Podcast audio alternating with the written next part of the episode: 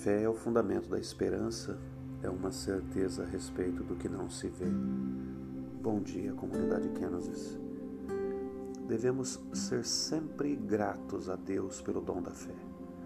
Diante das adversidades da vida, sobretudo nesses tempos de incerteza em que vivemos, é a fé que sustenta a nossa esperança.